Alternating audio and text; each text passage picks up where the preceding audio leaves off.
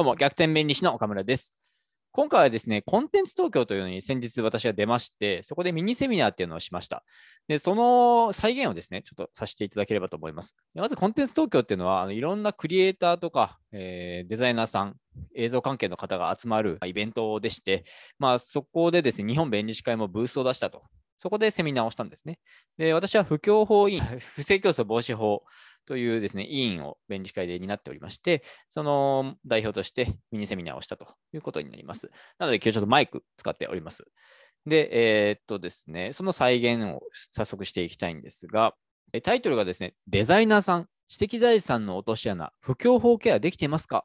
というものでして、えっと、一応デザイナーさん向けに考えてます。特に、えっと、ロゴマークとかイラストとかを作る方向けに今回作ってきました。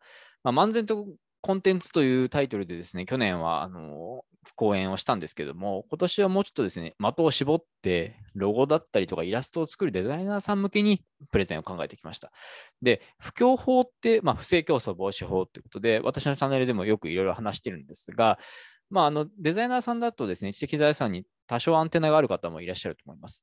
例えば、商標とか、えー、著作権とか特にそうですね。えーまあ、ただ、え、不正競争防止法、不況法まではなかなかケアできてないんじゃないかとか、あとは商標とか著作権とか衣装もなんとなくネットとかで見たりとか知ってはいるけれども、詳しくは知らないって方もいるというところで、まず前提として商標とか著作権、衣装とかの話をしつつ、その例外としての不況法っていう話をしていきたいと思います。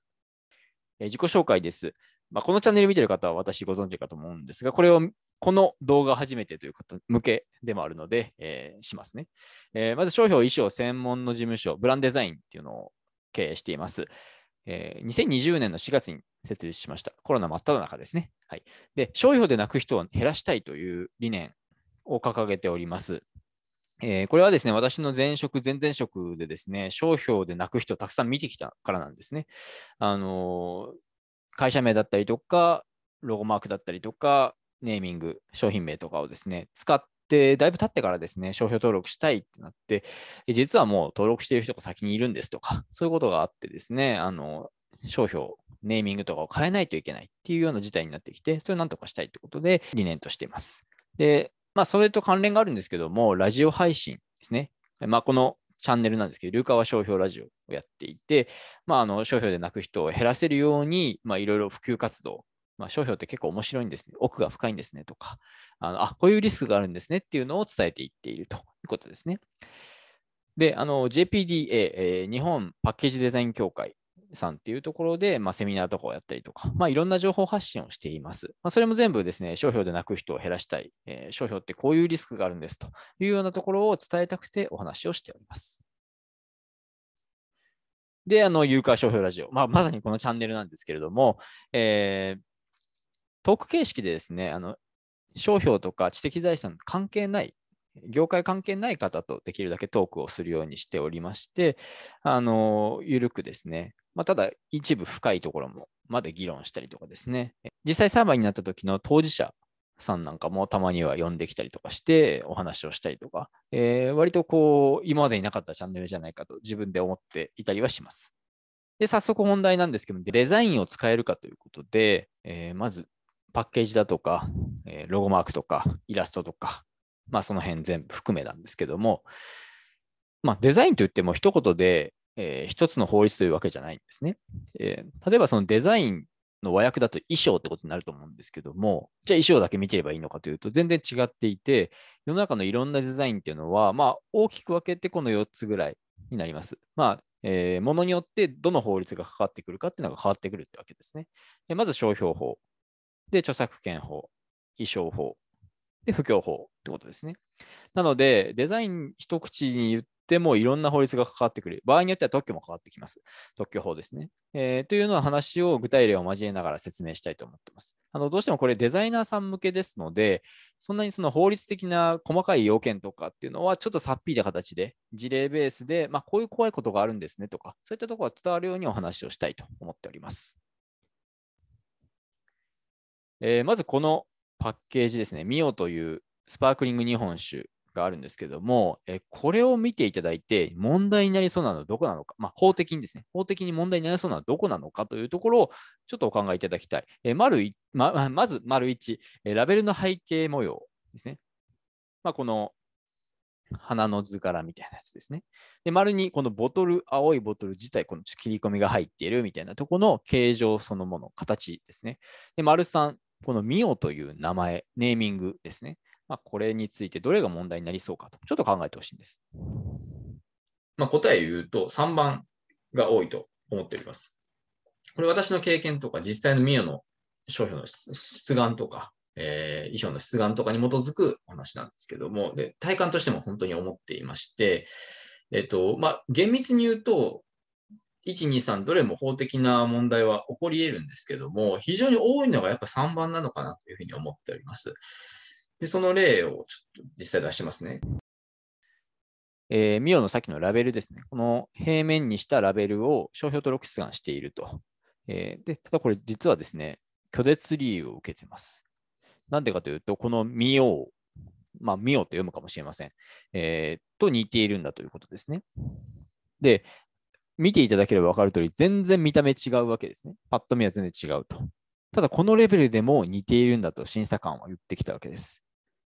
まあ、ここを、まあここをまず言いたいところなんですね。全然意図せず他人の権利と抵触するかもしれないというようなことがあり得るというところをちょっとお考えいただきたいところです。で、この事例からも分かる通り、えっと、この模様については何も言われてなくて、あくまでもこのネーミングについて言われている。で、先ほどのボトルの形状についても、実は宝酒造さん、衣装登録をしてるんですね。衣装登録してるんですが、それは特になんか似てるものがあるとか、指摘を受けずに、えー、ストレートで登録になっていると。拒絶とか受けずに登録になっているということからも、まあ、パッケージとかがあるときに、どこが問題になりそうかっていうのは、特に、えー、ネーミング、名前のところなんだなっていうふうにご理解いただきたいなというふうに思います。まあ、最終的にはこの宝酒造さん、意見書といって反論をして、まあ、似てないんですと、いろんな根拠とかを出してですね、主張して、最終的に似てないっていうふうになって登録になったということがあるんですけども、まあ、これ見ていただければ分かると、一旦は登録できないって言われて、一旦は似ていると判断したわけですね、審査官は。まあ、それぐらいあのグレーな世界ですし、このレベルでも類似になり得るっていうところが言いたかったところです。もう少し深掘りしていきましょう。えー、商標が似てるかどうかの基準ですね。えー、類非難と言います言いますけども、でこれは総合判断と言われてるんです。えー、外観、証拠、観念。これは見た目、読み、意味ですね。この3つなんです。じゃあどうやって総合って見るんですかっていう話なんです。実際のところは読みですね。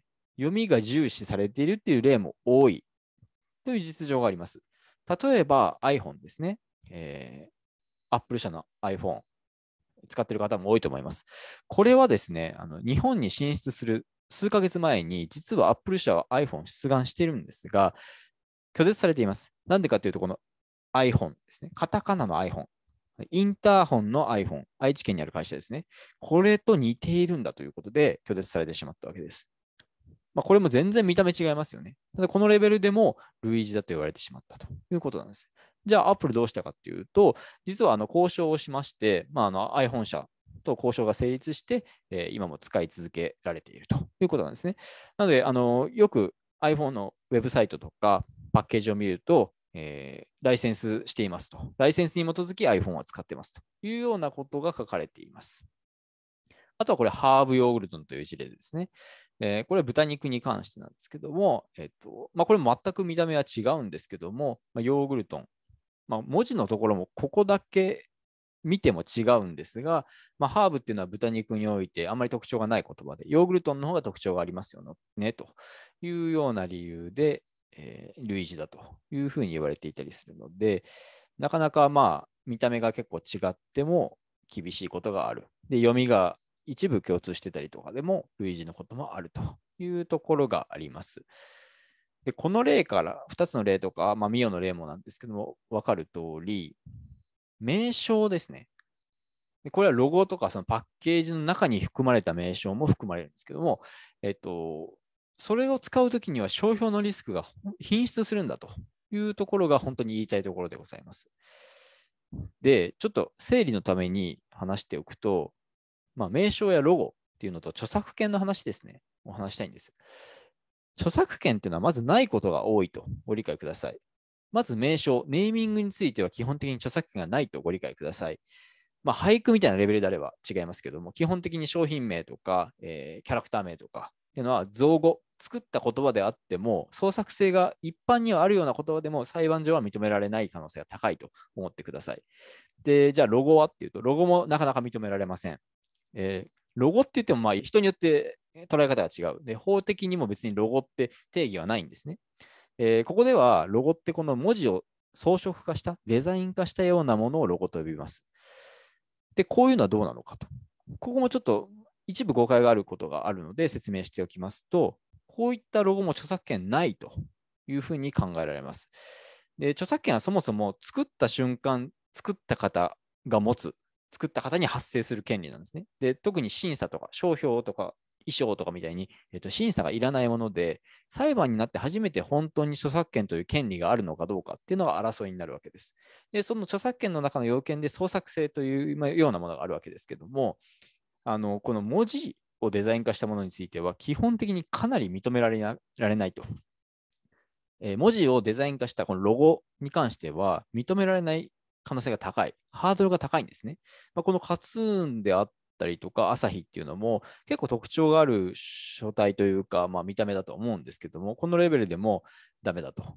まあ、文字っていうのは割とこう自由に使うものであって、えー、独立してですね、えー、干渉の対象となるレベルとか言われたりするんですけども、それじゃないとダメだと。まあ、うん、このレベルだとダメだということなんですね。で、まあ、他にもいろいろ裁判例調べましたが、あのこのロゴで著作権が認められた例っていうのは私は知らないです。っていうことで、まあ、一方ですね、こういうイラストっていうのは著作権ありなんですね。これ実際裁判で認められた例です。これ全部裁判であの争われた例で、これはなし、なし。このパンダはありということです。ですので、まあ、あの、一見こういうものも著作権ありと思われることがあるんですけども、そこは注意が必要ですと。で、著作権ないってことはどういうことかっていうと、結局商標権に対抗できないってことなんですね。えっ、と、まあ、さっきのパンダのイラストであれば著作権があるので、仮に無断で他人が商標登録をして、えー、使うなって言ってきた場合に、いやいや、パンダの著作権持ってるんで、あのあなたの商標権行使できませんよっていうのは、一応言うことができます。あのそれもかっちりと決まったルールではないんですけども、まあ、そういう判決があったりするので、まあ、一応争える。ただ、このネーミングだったりとか、ロゴっていうのは、そんなこと全く言えないんですね。著作権がないので。っていうことです。なので、結局早い者勝ちで商標登録されてしまうと何も言えないっていうのが商標権の怖いところです。で、もう一個、著作権と商標権の違い言うと、商標権では模倣無関係と書いたんですけども、著作権は基本的にえー、ものがある。それに基づいて、それをコピー機で複写するとか、あとはスクリーンショットをする。さっきのパンダの絵をスクリーンショットしてアップロードするとか、そういうのが問題になるわけですね。あとは、そのパンダのイラストをちょっと変えて、えー、真似してっていうこと。そういう場合に侵害になると。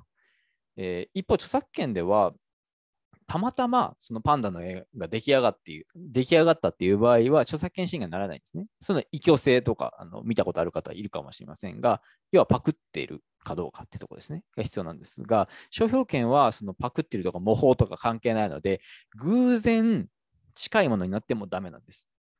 で、さっきも言った通り、見た目が全然違っていて、読みが似ているっていうのを偶然アップルのケースでもおそらくそれは偶然起きたと思うんですが、ああいう場合でも商標権侵害になり得るということですので、まあ、そこが商標権と著作権の本質的な違いで結構怖いところだというところになります。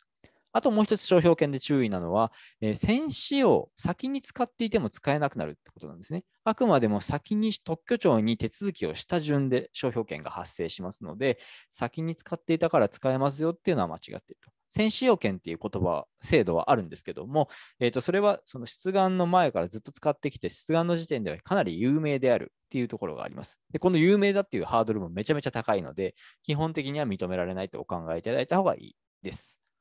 じゃあどうすればいいのかっていうと、結局早い段階ですね、ネーミングを考えた段階、え、ロゴをパッケージに上げる前の段階で、え、早めに調査をして、商標登録もしてしまう。デザイナーさん的に言うと、え、クライアントさんですね、にそういうリスクがあるんですよっていうのをお伝えして、えデザインを起こす前、ロゴを作ってくださいって言われたときに、このネーミングそもそも大丈夫ですかっていうところを促していただいて、で、えー、のぜひともですね、調べた上で進めていただければな、なんて思っております。じゃあですね、他人の商標が未登録だったら使えるんですかとか、えー、ちゃんと商標登録できていれば使えるんですよねっていうふうに思われると思うんですね。ただこれも絶対ではないというところをお伝えしたい。どういうことかというと、これです。不況法により使えなくなりうる場面ということですね。えー、商標登録がなくてもやめないといけない場面があるということです。でこれはあの基本的に他人の商品名とかが周知な場合、まあ、これも有名だっていうような場合ですね。まあ、他にも要件はいろいろあるんですけど、前提としてこの有名だってことが必要です。で、これ実際の例なんですけども、裁判の、えー、立山というですね、お酒がありまして、で、これ富山県で有名なんですね。で、この普通の書体の立山文字の立山っていうのは商標登録はされてなかったわけです。でこれに対して同じ富山県で越の立山というですね、お酒について、を販売している業者に対してやめなさいというふうに言ったと。この立山がやめなさいと言ったわけですね。で、この越の立山は商標登録してたわけです。でも、えっと、最終的にこれ、立山に似ているので使えませんよというような判断になりました。まあ、細かく言うともっとあるんですけども、まあ、使えませんよと。いや、商標登録してるじゃないかって話なんですけども、えっと、この不況法の有名だっていうところがあって、あの商標と対抗できなかったっていう話があるんですね。なので、えっと、他人が商標登録を持ってなくてもやめないといけないことがあるんだ。自分が商標登録していてもやめないといけないことがあるんだ。その辺まで考える必要が本当はあるということですね。じゃ次ですね、ちょっと話は変わりまして、商標権の効力の範囲についてお話ししたいんです、ね。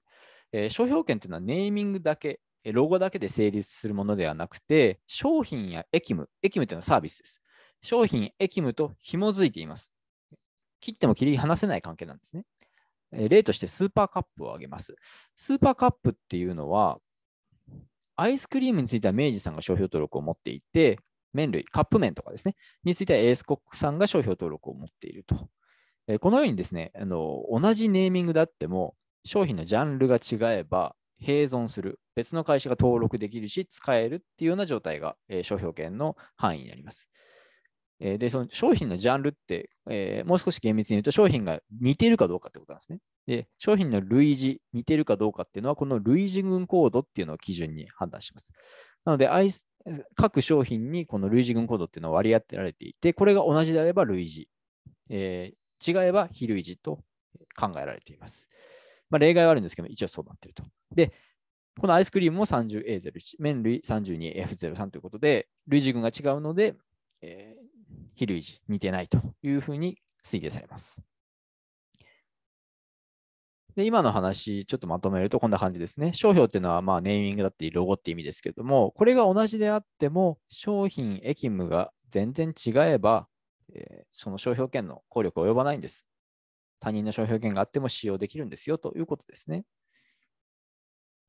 ただ、これもですね、また、不況法はこの範囲を超えてきます。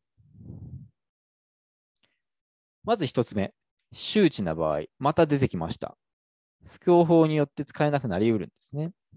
でこれ実際の例です。防具という雑誌がありまして、こちらラボーグ南青山というマンションの分譲における、まあ、マンション名ですね。で、見ていただければ分かる通り、雑誌とマンションの分譲って全然業務違うと思うんですけども、まあ、防具が有名だと、特にもう著名、めちゃめちゃ有名だということと、あとはこのラボーグ南青山っていうのは割とこうデザイナーズマンションみたいなものを提供していたということで、こう雑誌的とつながりがある、えー、デザイナーズマンションってちょっとファッション性のあるようなものなので、えーと、結構つながりがあるというふうに思われるんじゃないかと。つまり、このラボーグ南青山を見た方、見た需要者、購入したいと思っている方とかが、あの雑誌の防具と何らか経営的に関連があるんじゃないかというふうに思う可能性があるということで、やめないといけないということになりました。非常に怖いですよね、これ。で、まあ、まあ、かなり例外的なケースだとは思うんですけども、非常に有名な場合、さっきの商標権の範囲だけが頭にあると、あ別に商品、駅も違えば大丈夫でしょっていうふうになるんですけども、実際こういう例があると。で、実は私もデザイナーさんとかでいろいろ話したりとか作品集見てると、めちゃめちゃ有名なあのブランド名を、まあ、業務は違うんですけど、あの駅も商品駅も違うんですけど、使ってる例とかを見たりして、ああ、これ大丈夫みたいな思ったりとかすることがあります。なので、まあ、実際、あのこのネーミングを聞いた段階で、ちょっと大丈夫ですかっていうふうに、デザイナーさんの方がからクライアントさんの方に言っていただけると非常にあのいいかなというふうに思っております。えー、ちょっとまとめると、名称やロゴ、まあ、パッケージに含まれるものも含みますけども、を使うためには、まあ、商標法っていうのはま基本ですけども、それだけじゃなくて、不況法の知識も必要になってくると。で、まあ、著作権もですね、一応その名称やロゴに著作権ないえーと、理解してくださいというふうに言いましたけども、そういう意味で著作権も確固として入れてます。まあ、こういった点を踏まえて調査とか商標登録っていうことをすることによって安全に使えるということになります。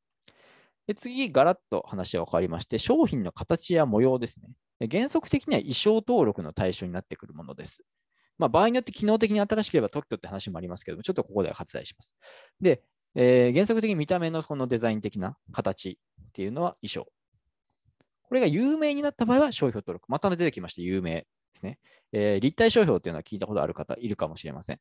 えー、有名になった場合は立体商標登録できます。でこれも実際、角消しさんの例でいくと、衣装登録まずしたんですね。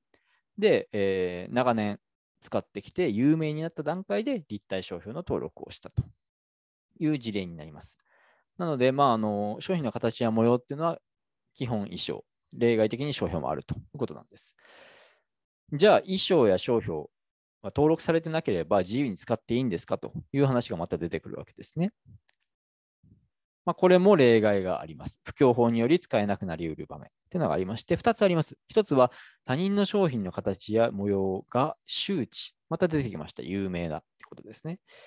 もしくは他人の商品の販売日から3年以内ということですね。これは有名とか関係ないんです。具体例を挙げて順番に説明していきますね。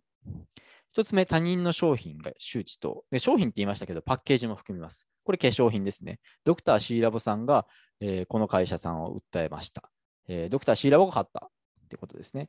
で、これはネーミング全然違いますが、パッケージのこのグラデーションとか、この、えー、帯の雰囲気、えが似ている。で、これがそもそも有名だったってことが認定されまして、え混同が起きるんじゃないかというようなことで、被告商品販売できなくなってしまったということですね。で、もう一個、これは全然有名とかいう話とは別なんです。えー、っと、この原告商品が販売されてから3年以内に被告商品が販売されたと。そういう場合は、この実質的に同じ見た目のもの、デザインのものに関しては売れませんよと。まあ、あの差し止め認められますよっていうことで、この被告商品、販売やめなければならなくなったということなんですね。なので、えーと、有名じゃない場合も、このデッドコピーと言われる他人の商品とそっくりなものっていうものに関しては、3年以内は気をつけないといけないと。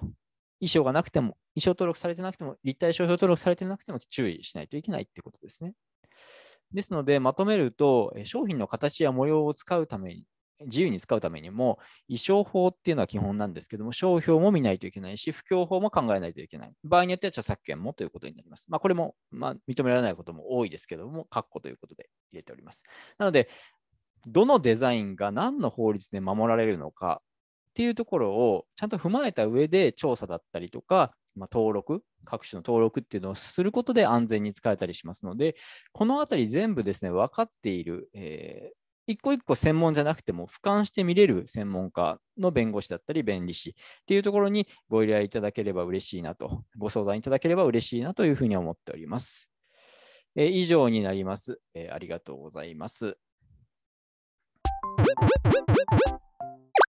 ゆるかわお送りしてきましたブランデザインのイルカワ商標ラジオ。この番組では皆様からのご依頼を受け付けております。番組に関する感想、激励もお待ちしております。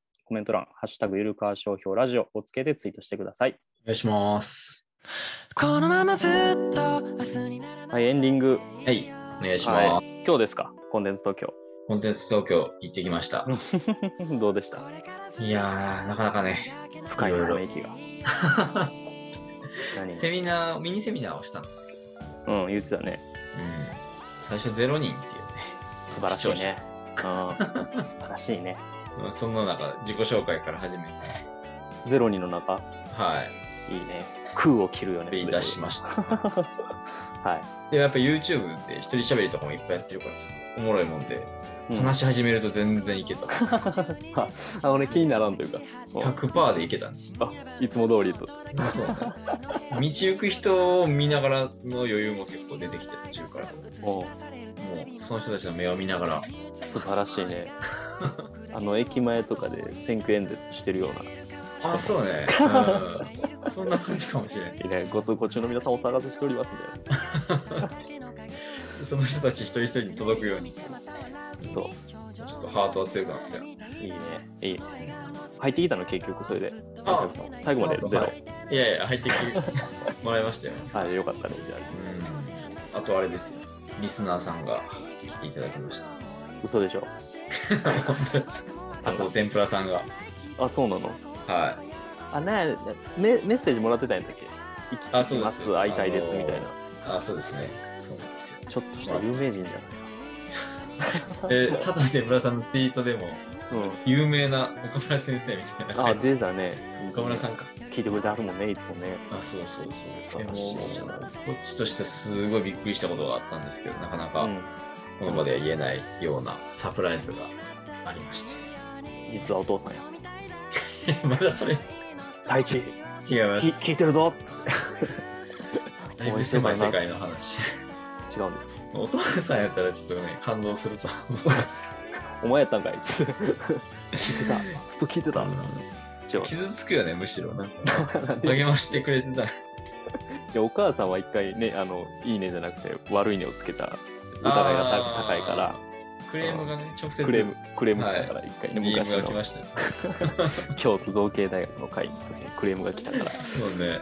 お父さんはちょっと逆にいいねをつけ応援を、はい、してくれた違います。ち違います、違います。はいす。はい。そういう、まあ、サプライズがあって、うんまあ、ちょっと、これは言っていいかは本人に聞くけど、うん。偉いさんだったということだけ言っておきます。エロいです。違います。はい。はい。あ偉いさんだっだいぶ名誉な方やったってこた。まあ、なんか、あ、まあそういう感じかな。とすごいやんか。でもなんかツイッターやってなんか緊張してというか、なんか言いたいことあんま言えなかったみたいなことだった。あ、そうそう、逆にね、いや、こちらこそっていう感じで。やっぱ私みたいなの全然フリーターからしたら分かりませんけど、弁理士業界の人からしたら、ね、ラジオ聞いてくれてる人からしたら、岡村先生っていう目で見てくれてはんそうみたいですってねことだよな。はい。いいと。プロデューサーじゃないですか。この番組の。フリーダム、フリーダムファイター。いいでしょう、もう。略してフリーターですから。ああとは、あれですね、あなたの友達が来てくれました。あ、うん、あのなんか、インスタで上がってたわ、コンテンツ東京いますって。うん、行ってくれブース行ってくればっつって。あうん、え、インスタに上げてたの？本当に。本人が上げてて、あのあー今日来てますみたいな。あ、それで知ったんや。うん、ほんで行けばって言ったら、だから行ってあなたの写真とか上がってたで。ちゃんとゆるかわのあれやで、なんか URL 貼ってくれなかったで。おー、優しい。うん。一回飲みに行っただけの仲なんですけどね。あ三人で。いやいや、あなたもいましたよ。その後なんかあったんちゃうかな。何にもないっすよ。は若い二人のことですから。い、いやいやもう、言うてアラフォーですから。あそうですあんまこの表現好きじゃないけど。じゃあやめときましょう。あとは元同僚がね、来てくれましたよ。あそうですか。結構いっぱい来てくれてるやんか。まあ、それぐらいなんですけど。まあでもぜひ久しぶりなんか登壇続けていってよ。まあね、めちゃめちゃ大変やったけど。めちゃめちゃ大変だと思うけどね。うん。うんそれきっかけでラジオ聞いてくれる人もいるかもしれんからね。